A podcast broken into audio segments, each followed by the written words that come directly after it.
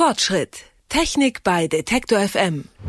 Egal, wo ich unterwegs bin, ob in der Straßenbahn, im Zug, ob ich im Café sitze oder am Flughafen bin, überall gibt es kostenloses WLAN. Das finde ich eigentlich auch ganz gut, denn so kann man schließlich von quasi überall aus arbeiten, wichtige Dokumente versenden und vieles mehr machen.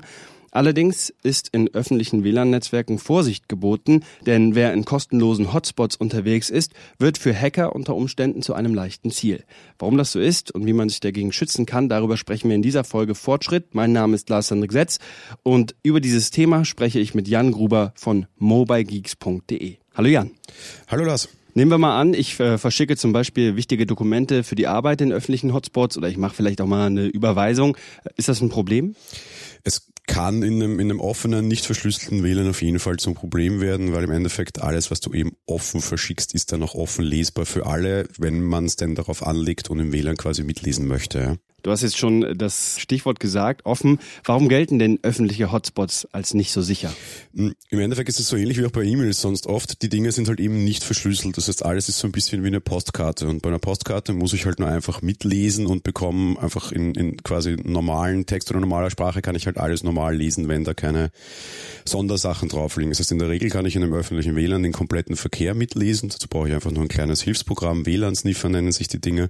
Und ich kann den kompletten Verkehr auf dem WLAN lesen und dementsprechend auch vielleicht wichtige Informationen abfangen. Also man muss kein Mr. Robot sein, um da an irgendwelche privaten Daten zu kommen.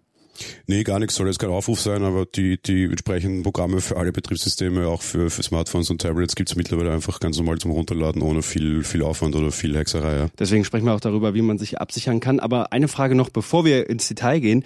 Wenn diese Schwachstellen in der Regel bekannt sind, also wenn man weiß, öffentliche Hotspots sind nicht so sicher und äh, daran liegt's, warum lassen sich diese Probleme dann nicht ganz einfach von den Anbietern lösen? Weil alles, was es halt sicherer macht, auch entsprechend wieder unnutzerfreundlicher quasi wird, also halt einfach inconvenient wird und dann der, der Anbieter entweder A, vielleicht gar nicht über die technische Expertise verfügt, jetzt denkt man irgendwie an, was ich was, ein normales Restaurant, der ist vielleicht ein guter Koch oder ein guter Geschäftsmann, aber kein guter Techniker, kann schon passieren. Und B, halt auf der anderen Seite, es wird für den Nutzer meistens irgendwie unangenehmer, so dass vielleicht es nicht jeder mehr in das WLAN kann, dann gibt's Diskussionen, die will man vermeiden, dementsprechend so einfach wie möglich, um da für den Nutzer möglichst es einfach zu machen, aber halt leider auf der anderen Seite auch nicht sicher. Okay, aber das gilt auch nicht für Hotspots jeder Art oder kann man schon sagen, Hotspots grundsätzlich sind einfach unsicher?